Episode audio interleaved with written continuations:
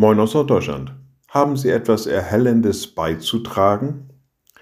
Naja, wenn diese Frage genau so gestellt wird, dann hält man wohl besser mal den Mund, weil nicht davon ausgegangen wird, dass man irgendwie Kenntnis hat von den Dingen, über die gerade gesprochen wird, oder dass man Licht in eine Sache bringen könnte.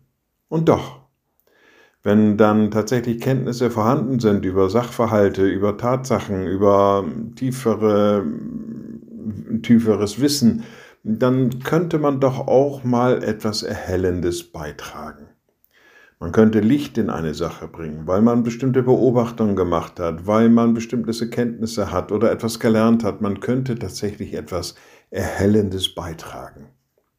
So ähnlich verstehe ich auch den Schreiber des Epheserbriefes, wenn er schreibt, Einst wart ihr Finsternis, jetzt aber seid ihr Licht im Herrn. Lebt als Kinder des Lichts. Das heißt, wir als Christen sind dazu aufgerufen, mal etwas Erhellendes beizutragen, mal so ein bisschen Licht in die Sache zu bringen, ja, in diese Sache mit Gott eben. Denn er hat seinen Sohn gesandt, dieser hat für uns das Opfer gebracht, wir sind angenommen, wir sind geliebt, wir sind begnadet und wir sind mit Barmherzigkeit angenommen von Gott. Naja, und ich denke mal, das kann schon mal in dem einen oder anderen Leben etwas sehr Erhellendes sein.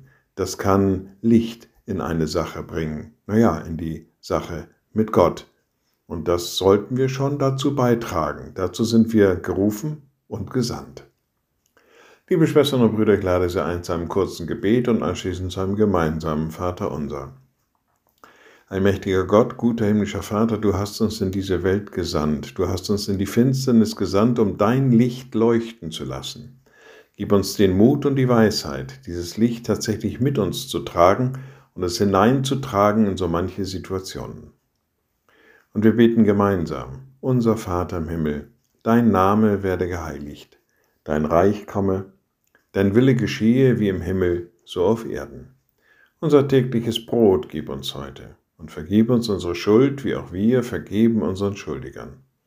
Und führe uns nicht in Versuchung, sondern erlöse uns von dem Bösen, denn dein ist das Reich und die Kraft und die Herrlichkeit in Ewigkeit. Amen. So seid gesegnet, bleibt behütet und bleibt gesund.